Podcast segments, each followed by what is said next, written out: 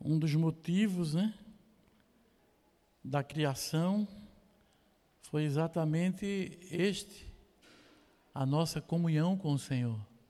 Lá no Gênesis está dito isso, que o Senhor ia pela viração do dia ter comunhão, ter aquele momento de conversa, né? de troca, de impressões, de sentimentos, de palavras que o Senhor tinha com o primeiro homem, né? E num fatídico dia, o Senhor, como sempre que não falha, chegou ao local do encontro e o homem não estava. Porque ele tinha pecado, tinha se precipitado e, como consequência, ele perdeu a comunhão com o Senhor e andava se escondendo do Criador, não é? Mas o Senhor misericordioso foi atrás. Adão ecoou a voz do Senhor no jardim. E como insistia a voz de Deus, Adão gritou de dentro do mato, escondido: Estou aqui, Senhor. Que fazes aí? Estamos nus e tivemos medo. Olha a consequência, irmãos, do pecado. De pronto você tem aí três sintomas da queda. Primeiro, faltamos ao encontro com o Senhor.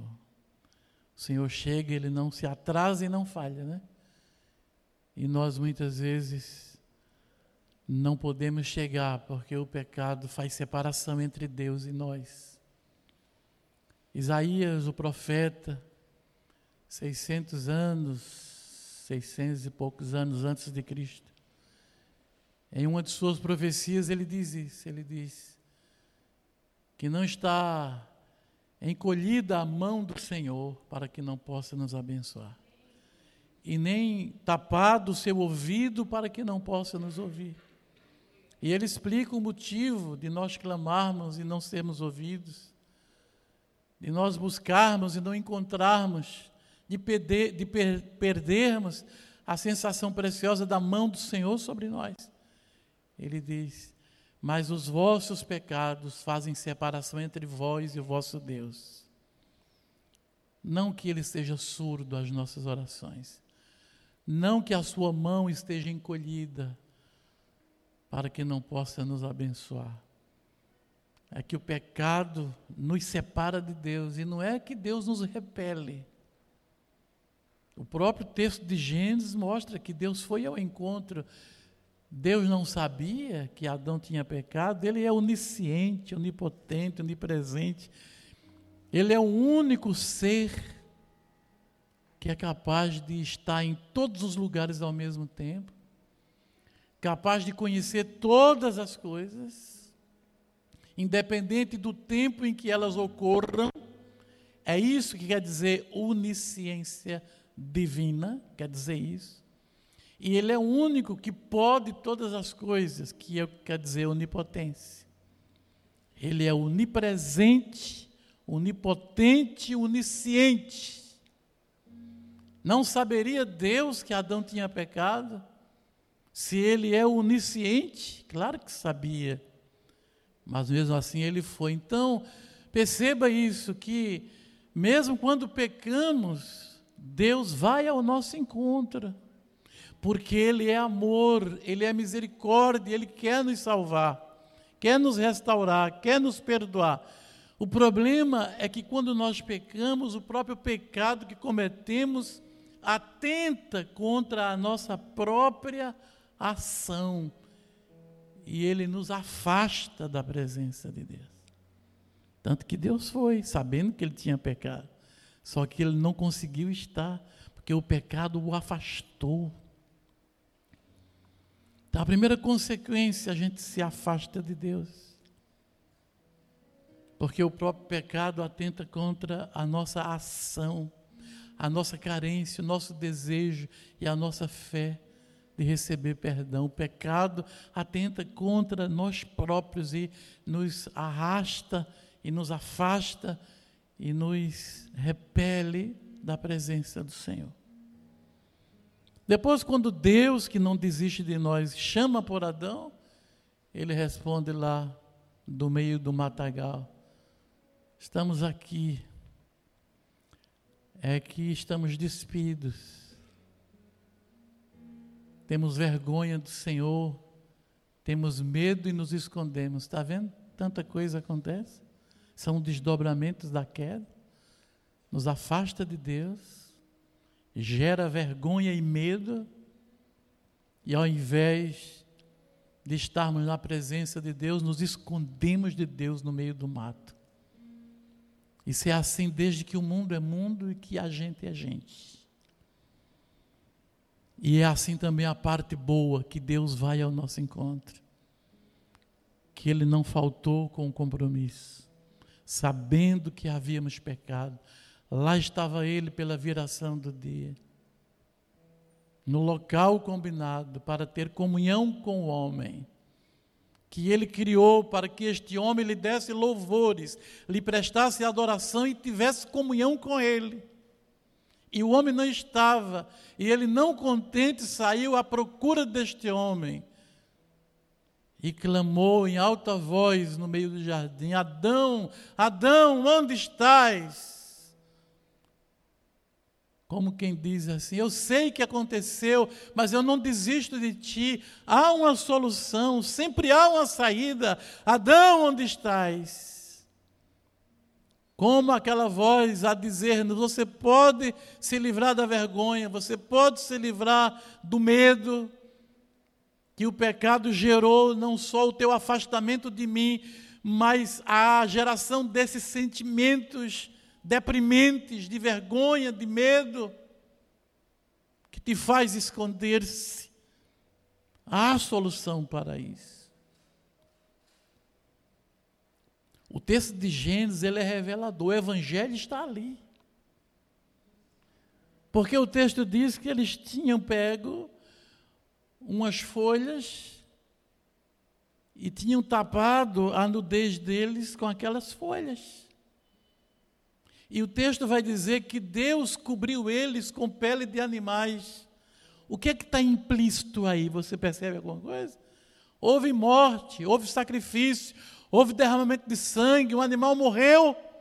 E foi Deus que fez isso para tirar a pele desse animal e cobrir a vergonha do homem. Isso é o Evangelho, isso é Cristo, o Cordeiro de Deus, que morreu na cruz para tirar o pecado da gente, para cobrir as nossas vergonhas, tapar os nossos pecados, cobrir a nossa nudez. Jesus fez isso no Calvário, quando ele morreu por nós. E no Gênesis, no princípio, já está o Evangelho ali, nas figuras, nas metáforas, nas ações, nas atitudes, nos desdobramentos, nas narrativas, está tudo ali. É só saber interpretar. E eu estou dizendo tudo isso porque eu estou dizendo que Deus nos criou para a gente estar tá aqui, né? Veja que já comecei viajando logo no começo. Tudo isso eu disse para dizer que que bom estarmos aqui, não é? Porque aqui é o lugar de comunhão que foi o que Deus idealizou lá atrás desde o começo. Ele nos criou para esse momento. Por isso, irmãos, que nós nunca deveríamos perder a nossa reunião na igreja, porque é a oportunidade da comunhão uns com os outros e todos nós com o Senhor, que é um dos motivos da criação. E tem gente que deixa de vir na igreja por qualquer coisa, que não é o caso de vocês, vocês estão aqui mas é o caso de muita gente pelas igrejas afora. Um é uma partida de futebol, o outro é o capítulo da novela, o outro é o chá com o vizinho, a outra é a reunião do condomínio onde vive, o outro é uma coisa qualquer, que são coisas lícitas, não são em si mesmas pecaminosas, mas são atrapalhos para a vida espiritual da gente. Porque a prioridade sempre deveria ser o Senhor e o nosso momento sagrado de comunhão com Ele. Você entende isso? Nem sempre é para a gente se cuidar, irmãos, do pecado. Num sentido de que não só tem o pecado, né? não é que não é para se cuidar do pecado. Eu digo no sentido que não é só o pecado que atrapalha. Também coisas lícitas, fora da hora, atrapalham também. Isso é fruto da minha imaginação? Não. Porque eu tenho um texto em Hebreus 12, onde diz para deixar de lado, para resistir, para se desvencilhar, para driblar, para evitar todo o pecado e, palavra de ligação para dizer que vem outra coisa, e todo o peso que tão de perto nos assedia. Você percebe aí? Hebreus 12, 2, que fala de pecado e de peso, e que essas coisas não quer dizer a mesma coisa. Aqui está a base para o que eu disse. Nem sempre é pecado que nos afasta do propósito divino. Às vezes são coisas lícitas que não são pecaminosas necessariamente, mas são pesos. E pesos são atrapalhos. Pesos desnecessários. Está no texto. E muitos de nós, não que estão aqui, vocês estão aqui, né? Sempre falando para os outros que não estão aqui. Aí você pergunta, e por que está dizendo para mim, já que eu estou aqui? Porque você pode dizer para eles quando você encontrá-los. Amém? Então não estou não tô sendo inconsequente e nem incoerente.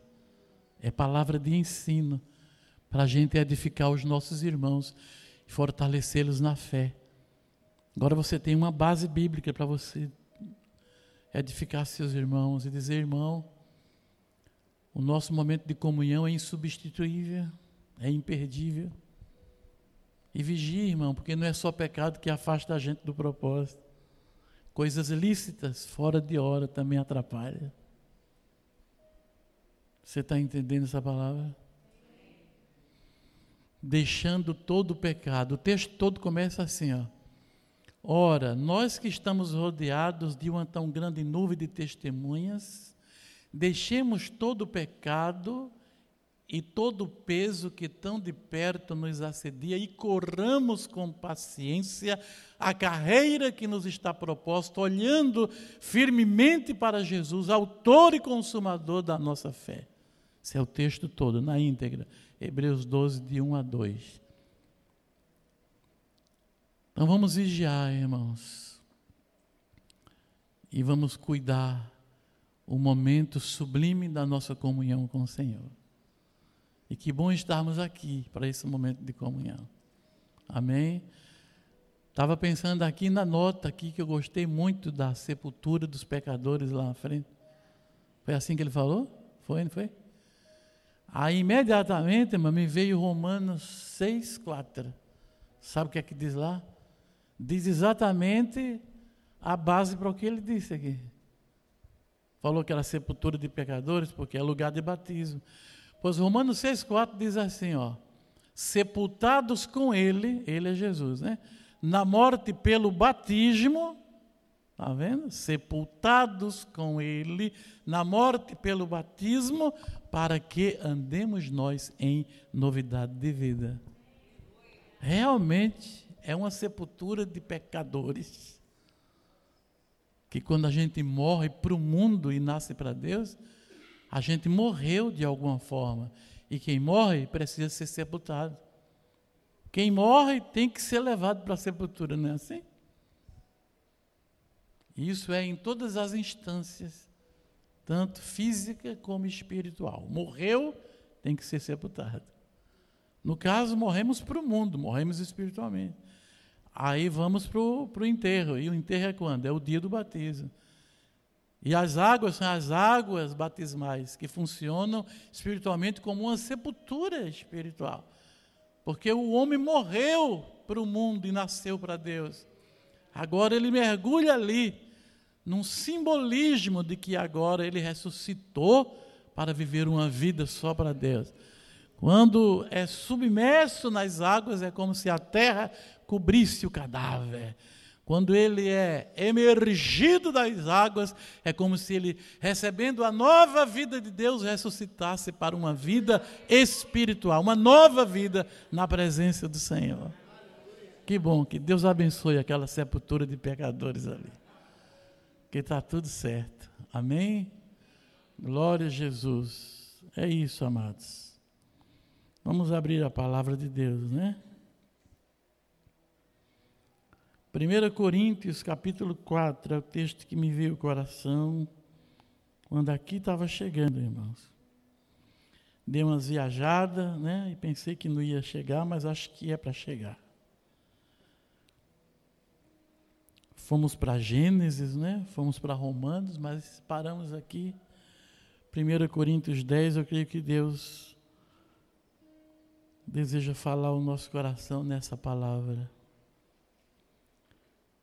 É 2 Coríntios, né? Não é 1 Coríntios, não. Se eu falei primeiro, eu errei. É 2 Coríntios, capítulo 10. 2 Coríntios, capítulo 10. A partir do comecinho diz assim. Comecinho do capítulo 10, né? Verso 1, né? É, 2 Coríntios, capítulo 10, verso 1 em diante. Ora, eu mesmo, Paulo, vos rogo pela mansidão e suavidade de Cristo, eu que, quando presente, sou humilde entre vós, mas estando ausente, pareço ser ousado para convosco, rogo-vos, pois, para que não seja necessário ser ousado quando presente, com a confiança na qual penso ser ousado com alguns que nos julgam como se andássemos segundo a carne. Agora, a partir daí, preste bem atenção que vai ser a base daquilo que vamos falar. Ó. Alguns nos julgam, final do verso 2, diz Paulo, como se andássemos segundo a carne. Ele está falando para aqueles irmãos de Corinto. Quando ele for presencialmente, ele vai confrontar algumas pessoas que ficam julgando eles, eles, os apóstolos, como se os apóstolos usassem categorias de raciocínio e motivação de atitudes, como que se ainda eles estivessem andando na carne e não segundo o Espírito. Então, Paulo está dizendo isso para os coríntios. Que indo lá, com a graça de Deus, ele vai confrontar e mostrar para aqueles irmãos que o juízo deles é errado acerca dos apóstolos. Porque ele termina o verso 2 dizendo que nos julgam como se andássemos segundo a carne. Aí na sequência ele diz: Porque, embora andando na carne, e aqui ele fala de dois andar, o juízo a que ele estava sendo submetido, como se ele andasse na carne, é as condutas carnais e não espirituais. Mas agora, no verso 3, quando ele diz, embora andando na carne, ele está falando de que ele tem uma vida física, que ele tem um corpo, que ele está sujeito às vicissitudes da vida física, ou seja, se ficar frio, vou sentir frio, se ficar calor, vou sentir calor, se sentir sono, eu vou ter que dormir, se tiver fome, vou ter que comer pão e carne. Nesse sentido, ele diz: porque, embora andando na carne, nós não militamos, nós não guerreamos segundo a carne. Aqui é o lado espiritual. É uma forma dele dizer: ainda que tendo uma vida física, nós temos uma vida espiritual. Ainda que temos uma vida física, contudo, a nossa vida espiritual sobrepuja a nossa carne física. E eu não ando segundo a carne, como alguns de vocês pensam. Embora tendo uma vida física, a gente anda no espírito, peleja no espírito. E milita segundo o espírito e não segundo a carne. Verso 4: Porque as armas da nossa milícia não são carnais. As armas da nossa guerra, a nossa defesa, ela não é física, apesar de termos uma vida física. Nosso refúgio é o Senhor, é isso que ele está dizendo. Nossas armas são espirituais, é isso que ele está dizendo. Nosso socorro é espiritual e não é terrenal, é isso que ele está dizendo. Quando ele fala porque as armas da nossa milícia não são carnais, mas poderosas em Deus para a destruição das fortalezas. Ponto e vírgula quer dizer que ele segue no mesmo assunto e vai dar o sentido do que é essas fortalezas das quais ele está fazendo menção no final do versículo 4. Se não há um ponto final, é porque o assunto continua e o que ele vai dizer na sequência tem a ver com o que ele está dizendo. Portanto, leamos de novo na sequência com essa compreensão, porque as armas da nossa milícia não são carnais, mas poderosas em Deus para a destruição de fortalezas, a, a, destruindo a imaginação então, essa é uma fortaleza. E toda altivez que se levanta contra o conhecimento de Deus, essa é outra fortaleza. E levando cativo todo pensamento à obediência de Cristo. Isso é outra fortaleza. Se alguém tinha dúvida de que as fortalezas a que ele se refere no versículo 4 é fortaleza mental, por não ver ligação quando ele disse destruindo imaginação. Tem uma tradução de vocês aí que vai dizer anulando sofismas. É a mesma coisa, imaginação e sofisma aqui, segundo o original grego, é a mesma coisa. Por isso que tem tradução que fala sofisma e a minha aqui fala imaginação, porque é a mesma coisa, não muda nada. Então, se alguém tem um pensamento de que as fortalezas a que ele se refere no versículo 4 não são mentais, porque o termo imaginação ou sofisma não faz ligação, ou quem sabe o outro que ele utiliza, não é? Quando ele diz assim, toda altivez que se exalta contra o conhecimento de Deus, se alguém não vê ligação para a fortaleza mental, essa palavra altivez, certamente na terceira palavra não vai ter dúvida nenhuma, porque na terceira ele é muito objetivo e claro, porque ele diz: e levando cativo todo pensamento. Pensamento está na mente. Logo, as fortalezas do versículo 4 são fortalezas mentais. Porque não há um ponto final, há uma sequência de assuntos onde tudo está atrelado. E ele diz que as armas de Deus, espirituais que são, são poderosas para a destruição das fortalezas mentais, que são imaginação ou sofismas, que são espírito altivo, que se configura por pensamentos orgulhosos e que ganha corpo tangência e concreção absoluta quando ele fala sem nenhuma necessidade de mais de interpretação o seguinte, levando cativo todo pensamento à obediência de Cristo. Ele está falando que Deus deseja destruir as fortalezas da nossa mente, que são como um muro blindado para que as coisas de Deus não penetrem.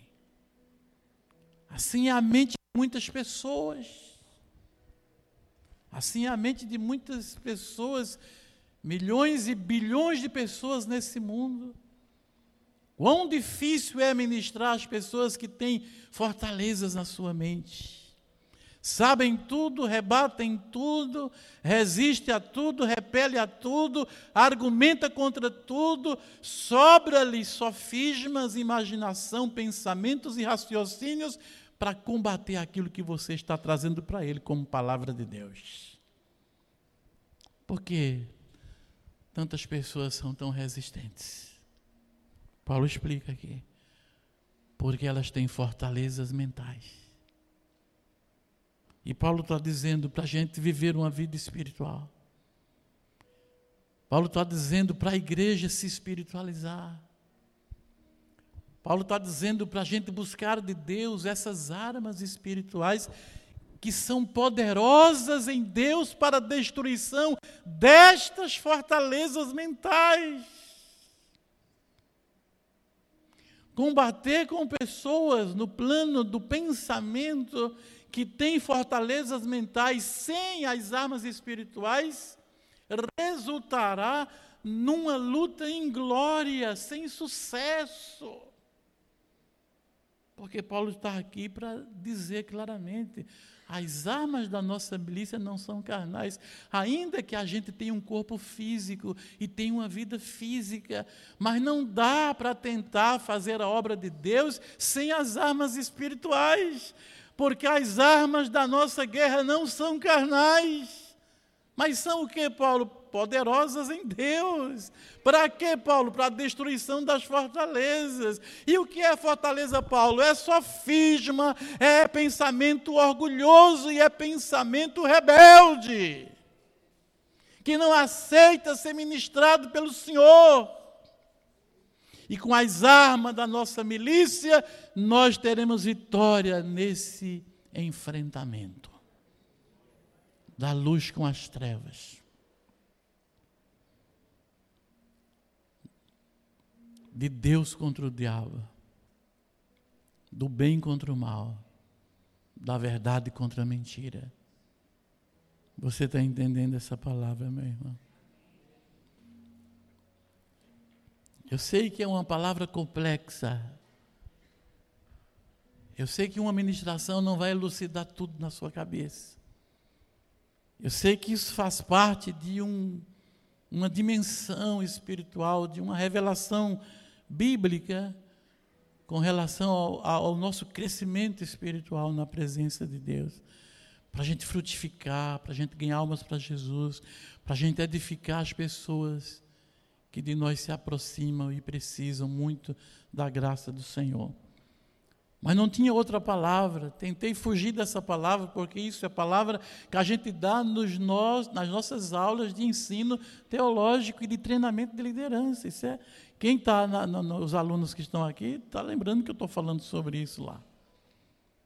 Mas não tinha outra palavra, então estou confiando em Deus, numa graça, que Ele me ajude para que eu escolha as palavras certas, pela graça dEle, para que a gente possa pelo menos trazer uma luz nessa nessa questão parece tão pouco difundida e tão pouco pregada nas igrejas. Eu imagino que poucos de vocês já ouviram uma pregação sobre fortalezas mentais, sobre o que seriam as armas espirituais. Acredito que poucos de vocês já ouviram uma pregação que falasse dos sofismas, dos pensamentos soberbos e do pensamento rebelde como sendo essas instâncias, fortalezas mentais, segundo a revelação que Deus deu ao irmão Paulo, o apóstolo Paulo aqui. Então veja que é um assunto complexo, pouco difundido, pouco pregado. Então, precisava de muito tempo, alguns momentos com vocês, um momento mais tranquilo para a gente trabalhar sobre isso.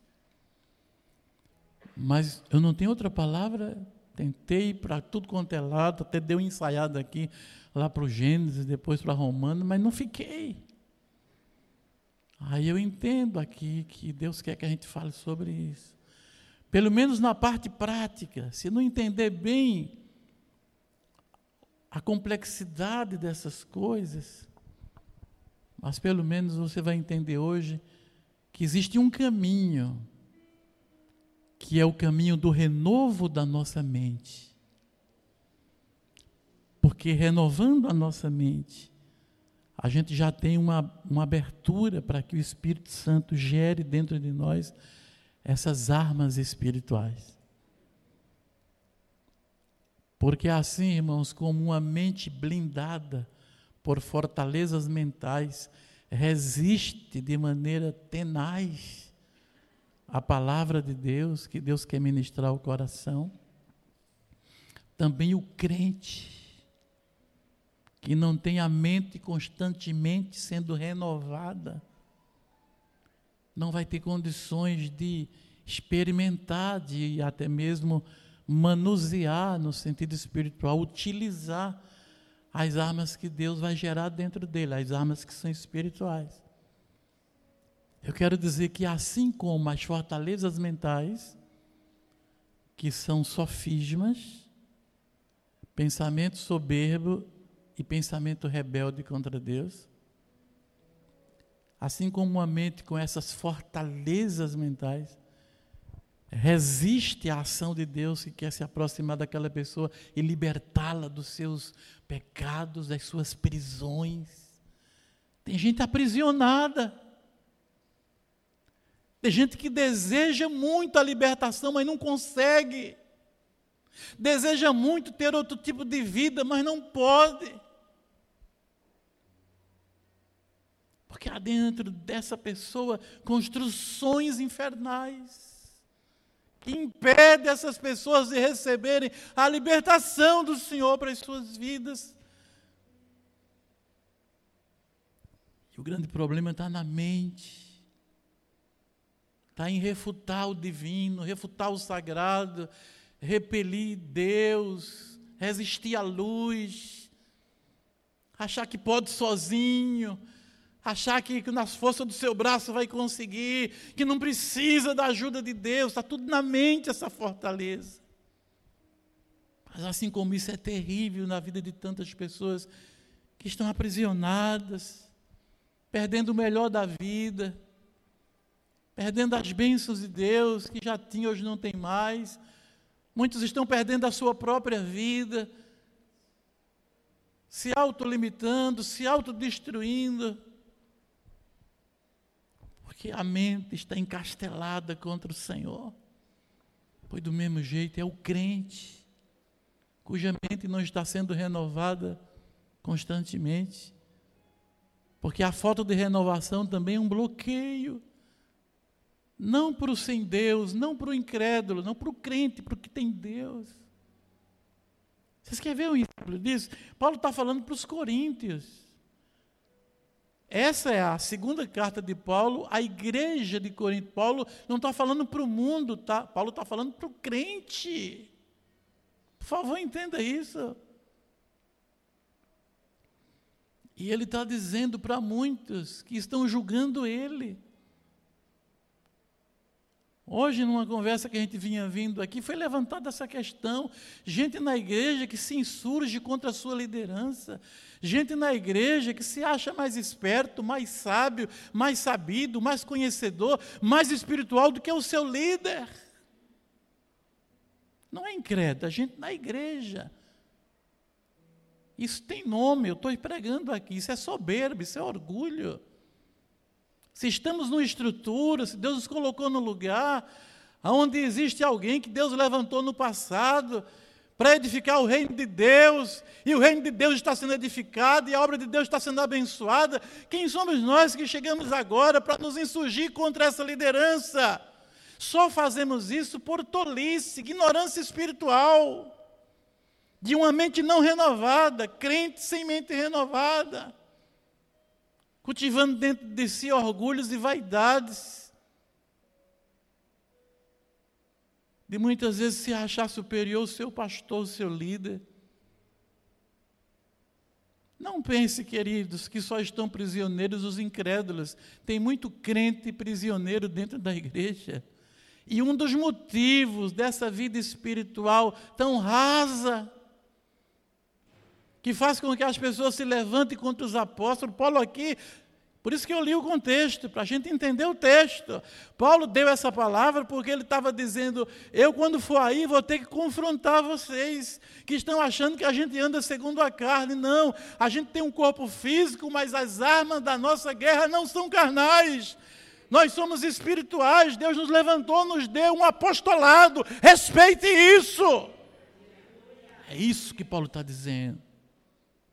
Você está entendendo isso, meu irmão? Então, nós, como crentes, precisamos ter a nossa mente renovada, porque isso é o começo de tudo para a nossa espiritualização. Não pode haver espiritualização na vida de uma igreja se essa igreja não for constantemente renovada na sua mente. É renovação da mente mesmo. Porque não é fortaleza da mente? Então, está tudo certo e conectado. É renovação da mente também. E onde é que está isso? Está em Romanos 12, 2. O que é que diz lá? Na íntegra, diz assim, ó. Rogo-vos, pois, irmãos, pela compaixão de Deus, que apresenteis os vossos corpos como sacrifício vivo e agradável a Deus, que é o vosso culto racional. Mente, ó, está conectando o assunto de hoje, mente. Culto racional. E não vos conformeis com este mundo, mas transformai-vos pela renovação da vossa mente para que proveis, eu gosto dessa expressão, não é para que saibais, é para que experimenteis. Vontade de Deus não é para saber, é para provar, é para viver, para experimentar, é para degustar, é para absorver, para digerir. Vontade de Deus é para ser visceral no nosso ser mais profundo, provar o gosto da vontade de Deus. É muito mais do que saber, que muita gente sabe, mas não faz. Por isso aqui ele já corta o caminho e já diz direto: não vos conformeis com este mundo, mas transformai-vos pela renovação da vossa mente, para que proveis visceralmente.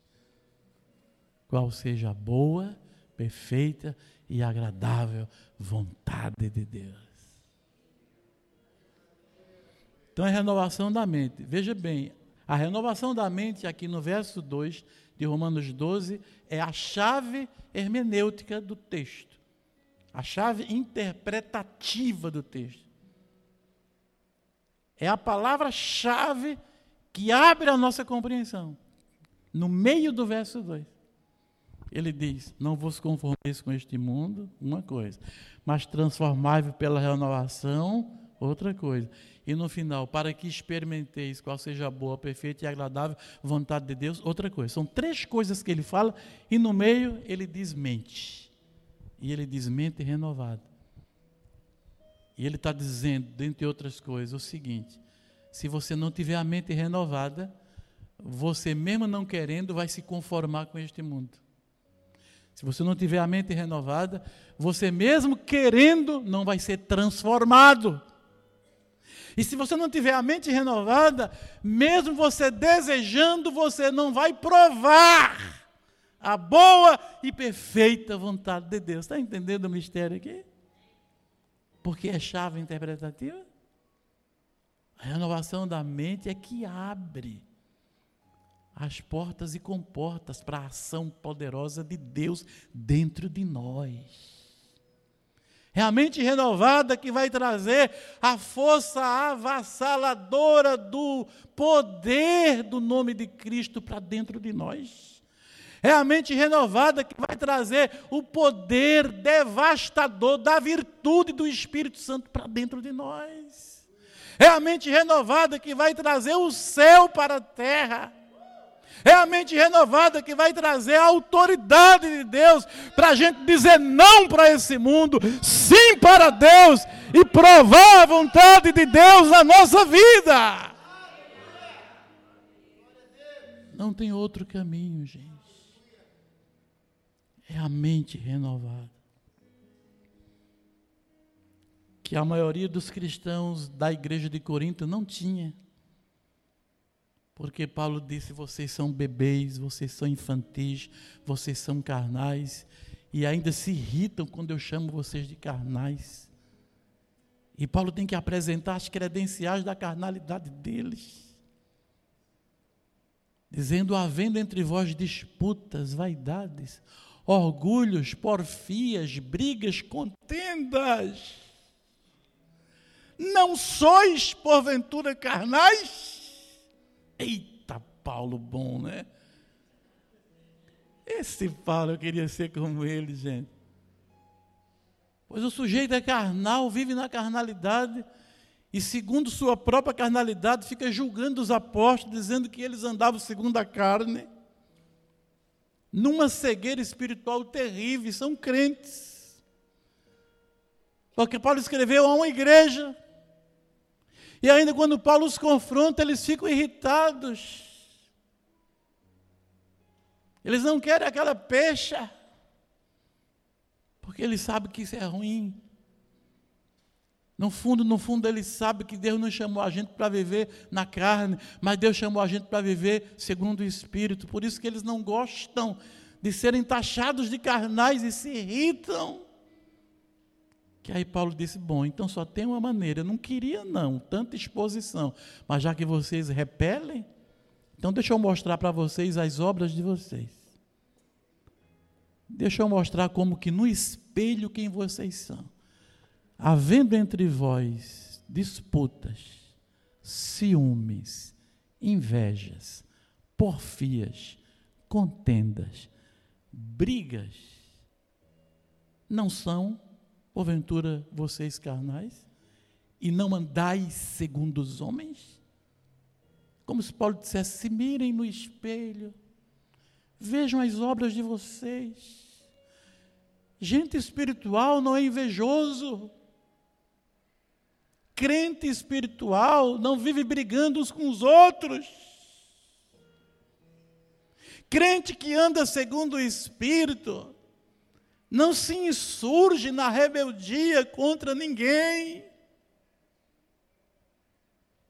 E vocês não querem ser chamados de carnais? É como se Paulo dissesse: aproveita a oportunidade. Abra o coração de vocês, abra a mente, renove a mente. Se arrependam, caia de joelhos, peça perdão, clame ao Senhor, peça misericórdia e aproveite a oportunidade de serem levantados e transformados pela renovação da mente de vocês. Veja que coisa tremenda, irmão. O termo para arrependimento é metanoia, no grego, no original. Metanoia.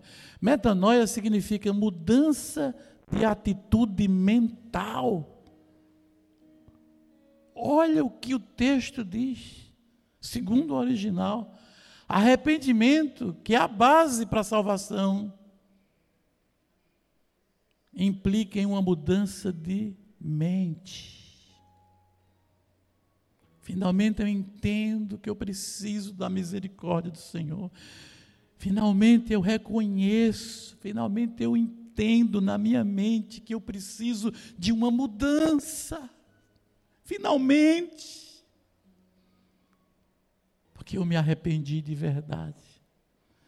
E arrependimento é o mesmo que mudança de atitude mental. Então, nesta noite, para a gente escapar das fortalezas mentais, por um lado, se não temos o Senhor ainda. Não sei quantos aqui não conhecem na experiência pessoal o Senhor. E para a gente que é crente, escapar de ter uma mente também bloqueada, para só saber a vontade e não prová-la, a vontade de Deus, né? bloqueada para só não desejar se conformar com o mundo, mas acaba se conformando. Para nós crentes, para a gente não viver essa infelicidade de desejar ser transformado e nunca conseguir, porque a mente não foi renovada. Então, para nós nessa noite entendermos isso, vamos entender que tudo começa com a renovação da mente. E o que é que objetivamente eu e você devemos fazer? Buscar ao Senhor de maneira objetiva, cada dia. Busque, dobre o seu joelho antes de dormir, clame ao Senhor e diga: Deus, renova minha mente, Senhor. Não quero mais ser enganado pela minha mente. Viver esse drama, viver viver essa essa contradição, não é? De o bem que eu quero, esse eu não faço. E o mal que eu detesto é esse que eu acabo fazendo. Como Paulo ilustrou escrevendo aos Romanos, como, ela é, como era ele antes da renovação da sua mente. Se era antes da renovação da sua mente, ele disse: Miserável homem que sou quem me livrará do corpo desta morte? O que é, Paulo? O que acontece? É que o bem que eu desejo muito, esse eu não consigo fazer. E o mal que eu detesto, esse eu acabo fazendo. É por isso que eu clamo desesperado: quem me livrará do corpo desta morte? E no verso seguinte ele diz: quem? Porque o Espírito Santo iluminou um dia, ele trouxe clareza, ele trouxe renovação de mente e ele entendeu porque ele diz: Mas graças a Deus por Cristo Jesus. Esse é o meu libertador, esse é o meu salvador. Mas graças a Deus por Cristo Jesus, porque Ele, o Senhor Jesus, me livrou do corpo desta morte. Porque o Espírito de vida em Cristo Jesus me livrou, me libertou do corpo desta morte. Que morte, Paulo? Do bem que eu quero e não faço, e o mal que eu não quero acabo fazendo. Jesus entrou na minha mente, no meu coração, no meu espírito, na minha alma, na minha vida, quebrou as cadeias, destruiu, estourou as fortalezas, acabou com a velhice, acabou com a miséria da minha mente, renovou a minha mente. Hoje eu posso me arrepender, sinceramente sinceramente aos seus pés prostrado e dizer graças a Deus por Cristo Jesus, porque o Espírito da vida em Cristo Jesus me livrou da lei, do pecado e da morte. Estou livre, estou livre, aleluia, estou livre. Livre sou, glória a Deus. Vá, Jesus, meu irmão crente, meu, meu irmão descrente. Vá, Jesus. É o único que pode nos libertar tanto nós crentes que, como os coríntios, a maioria daquela igreja vivia uma carnalidade ao invés de espiritualidade, como os descrentes que não conhecem ainda o amor de Deus, a libertação de Deus, nós estamos nivelados por baixo mesmo, crente carnal, incrédulo, está tudo colocado no lugar. Um precisa ser libertado das fortalezas mentais e o outro precisa ser libertado da mente antiga, da mente velha, cheia de raciocínio cheias de, de, de, de, de valências, cheias de, de, de concreções que são ligadas ao passado. O crente creu em Jesus, mas a mente não foi renovada. Todos nós que estamos com esse tipo de problema, seja crente ou descrente, nós precisamos de Jesus. E Jesus temos tido experiências preciosas, eu não vou expor ninguém, mas eu falo o que tem acontecido. Um dos alunos lá da sede do curso de teologia, outro dia veio falar comigo dizendo, pastor, desde que eu comecei a estudar teologia, que a minha mente tem mudado e eu tenho entendido que eu andava enganado, mas agora eu estou entendendo o que é ter fome de Deus, ter fome da palavra, prazer na oração, gosto na leitura, tenho tido encontros com o Senhor, cada vez que eu repasso a aula que eu aprendi, cada vez que eu faço o exercício que o Senhor eu estou vivendo uma nova fase na minha vida. E quantos estão assim como essa pessoa? Isso não é nenhum absurdo, isso é muito possível, porque eu estou pregando sobre Coríntios aqui, que é uma carta que Paulo falou para a igreja. Para a igreja. E nessa igreja havia todo esse tipo de atitude carnal, inclusive de pessoas que se levantavam contra o próprio apóstolo, que foi que um dia chegou naquela cidade arriscando a sua própria vida. Ele um dia chegou naquela cidade arriscando a sua própria vida, sendo perseguido e maltratado para estabelecer, estabelecer uma igreja do Senhor Jesus ali. Ele que foi aquele que implantou a igreja do Senhor naquele lugar. Ele que é o pai espiritual de todos aqueles crentes. Ele que, com risco da própria vida, fez aquela obra para Deus naquele lugar. Ele estava sendo julgado por alguns daquela igreja como sendo um pastor carnal. Um apóstolo que não andava segundo o Espírito.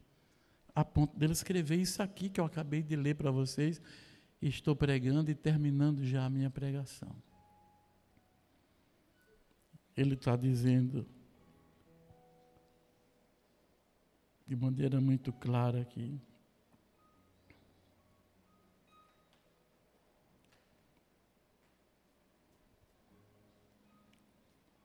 Rogo-vos que não seja necessária que estando presente aí com a confiança na qual penso que tenho no Senhor para falar-lhes as verdades. Porque alguns que nos julgam como se andássemos segundo a carne, eu quero dizer que, embora tendo um corpo físico, nós não andamos segundo a carne, nós andamos segundo o Espírito.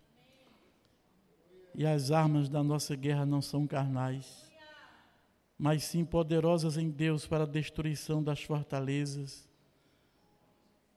anulando sofismas e toda altivez que se exalta contra o conhecimento de Deus e levando cativo todo pensamento à obediência de Cristo. Estando prontos para vingar toda a desobediência, quando a vossa obediência for cumprida. Olhais para as coisas segundo a aparência exterior. Aqui ele mostra, irmãos, a feiura da carnalidade na vida de um crente. Estando prontos a vingar toda a desobediência quando a vossa obediência for cumprida. Sabe que ele está dizendo isso? Está dizendo, vocês são carnais também, porque vocês acham que a desobediência de uns justifica a obediência de vocês também. Carnalidade é uma coisa dantesca, porque ela deforma os nossos pensamentos e as nossas atitudes. Paulo disse: Eu estou pronto a estabelecer ordem, colocar a autoridade de Deus em execução quando eu for aí. Estou pronto para corrigir o que está errado ali. Mas quando o que vocês estão fazendo de errado for corrigido também, é isso que ele está dizendo no verso 4.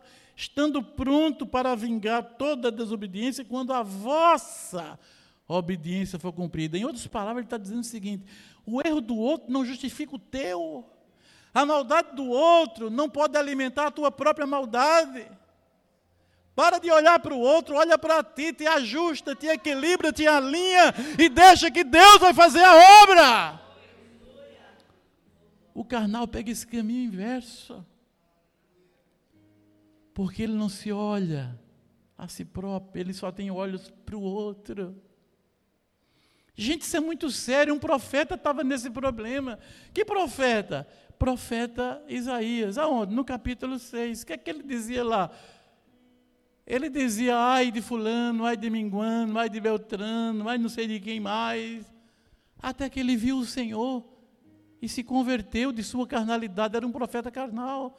Capítulo 6 da sua profecia está lá. No ano em que morreu o rei Uzias, eu vi o Senhor assentado no alto sublime trono e as pontas das suas vestes enchia o templo e havia uma fumaça de glória que envolvia todo aquele lugar e criaturas celestiais com seis asas, com duas voavam, com duas cobriu o rosto e com duas cobriu os pés e diziam umas para as outras: Santo, Santo, Santo é o Senhor e toda a terra está cheia da sua glória. Quando eu isso, eu caí prostrado, gemendo e chorando, arrependido, porque eu dizia: Ai de mim, eu vou morrer, porque sou homem de lábios impuros. Primeiro ele se vê a ele. Meu Deus, mais claro do que isso não existe. Quando a carnalidade morre, ele vai deixar de dizer ai de fulano, ciclano, mengano, beltrano, que é a sua profecia. Leia capítulo 2, 3, 4 de Isaías e leia capítulo 6, como mudou tudo. Quando ele viu o Senhor e morreu a sua carnalidade e a sua mente foi renovada, a primeira coisa é o arrependimento sincero, que é caracterizado pelo fato de que eu não deixo de olhar para o outro eu passo a olhar para mim mesmo. Ai de mim, vou morrer! Meus olhos viram o Senhor e eu sou homem de lábios impuros. Aí depois ele diz, agora ele pode dizer, e habito no meio de um povo de impuros lábios. Ele pode dizer, porque agora ele já se viu primeiro, está dizendo, eu sou produto desse meio.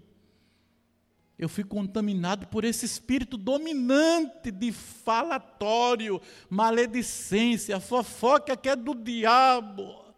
Não permita que ninguém fale mal de ninguém na sua frente, porque, no mínimo, se você fica quieto, o maledicente vai achar que você gosta de ouvir ele falar dos outros. Interrompa esse ciclo de desgraça e de morte na igreja. Diga: não quero ouvir.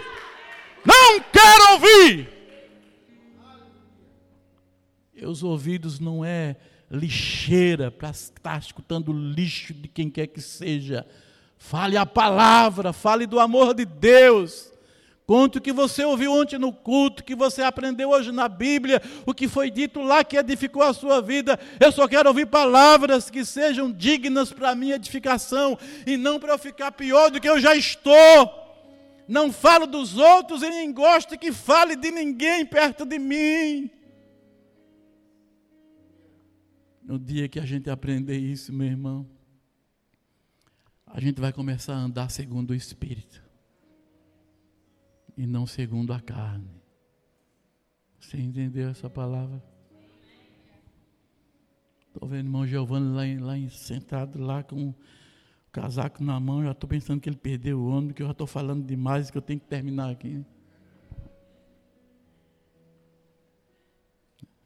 Era não, né?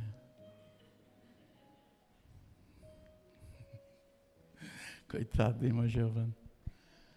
Desculpa aí, irmão, eu não estou te expondo, não, é porque realmente eu fiquei preocupado. 9h20, acho que é hora de terminar, né? Então deixa eu terminar, irmão.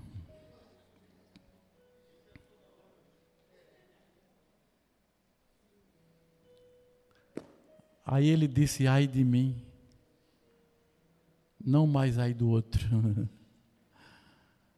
Ai de mim, estou morrendo. Mas vê a profecia dele lá atrás: é ai de Fulano, ai de Ciclano. Quem anda segundo o Espírito, irmão, não tem olhos para a vida de ninguém. Tem olhos vigilantes para o seu próprio coração. Porque tem temor de Deus e não quer pecar contra o Senhor. E está sempre se vigiando orando e vigiando, como Jesus disse, para que não entreis em tentação. O espírito, na verdade, está pronto, mas a carne é fraca. Orai e vigiai. Amém. Veio um anjo trazendo no antenais uma brasa viva que tirara do altar de Deus e tocou os lábios do profeta e disse: Eis que isso te tocou e Deus te perdoou teu pecado e te purificou de tua iniquidade. Aí o profeta foi restabelecido e depois foi enviado às nações. E a profecia de Isaías, depois do capítulo 6, é uma totalmente diferente do que a profecia dele até o capítulo 5. Do primeiro ao 5, não tem nada a ver com do 6 até o último capítulo. Porque no capítulo 6 ele passa por esse processo que a palavra que Deus nos deu hoje diz que é para nós passarmos também processo de renovação da mente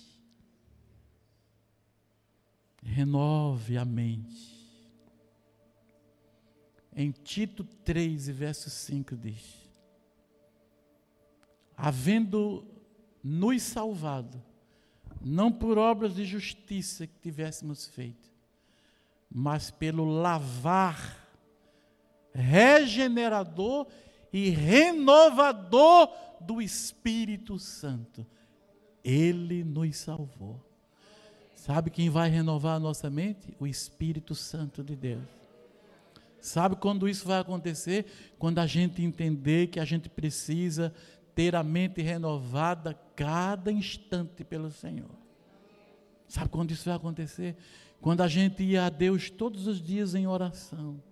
De vez em quando consagrar até um jejum. Consagrar a mente. E dizer: Deus, renova a minha mente pelo poder do Teu Espírito Santo. Não quero pensar com as minhas categorias mais, nem com as categorias do mundo, nem com as filosofias vãs deste mundo. Não quero ter na minha mente sofisma. Sabe o que é um sofisma? Um sofisma é um argumento que parte de uma premissa verdadeira para uma conclusão falsa. Vou dar um exemplo de uma premissa aqui. O amor é cego. E a Bíblia diz que Deus é amor, logo Deus é cego. Outra, outro sofisma, se ervas e coisas naturais evitasse de engordar, os elefantes e hipopótamos não eram gordos. Isso é um sofisma dos mais vis que eu pude me lembrar agora. Mas tem os mais sofisticados mas a construção é a mesma. Parte sempre de um princípio que é verdadeiro, mas para se chegar a uma conclusão falsa. A mente não renovada é pródiga em produzir sofismas.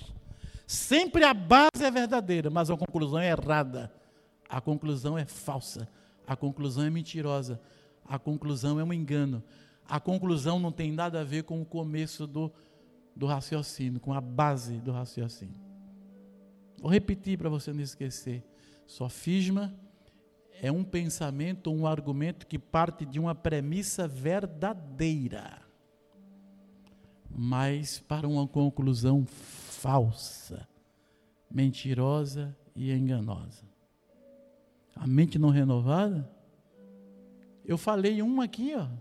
Eu falei. Paulo falou, só estou interpretando. Verso 4 do texto que eu li. Você não viu o sofisma ali? Eu expliquei. 2 Coríntios 10, 4. Deus está pronto para punir os malfeitores quando a vossa obediência for cumprida. Por que, Paulo? Porque vocês acham que porque o outro errou, você pode errar. Então a premissa é essa, eles erraram. E a conclusão falsa é essa, eu posso errar também. Está vendo? Paulo falou isso para quem? Para uma igreja. O que tem de crente com sofismas nas mentes está aqui, Coríntios. É uma grandeza. E por quê? A mente não está renovada. Por quê? Quando a mente está renovada é que nem o profeta. O que, é que o profeta fez? Quando ele viu o Senhor, ele viu a si mesmo. A minha espiritualidade me faz enxergar a mim mesmo. A minha visão de Deus me faz enxergar a mim mesmo. Quanto mais perto do Senhor, mais perto eu estou de mim, no sentido de ver a minha pequenez e a grandeza do meu Deus. Quanto mais perto do Senhor, eu tenho menos tempo para ficar olhando a vida dos irmãos. Quanto mais perto do Senhor, eu tenho mais luz, mais luz para ver o quanto eu preciso da misericórdia dEle. E quanto mais perto do Senhor, mais a minha mente é renovada. E menos sofismas menos pensamentos altivos, orgulhosos, soberbos, menos pensamento rebelde que resiste ao Senhor. A mente renovada vai acabar com tudo isso e vai nos abençoar na presença dEle. Amém, meu querido?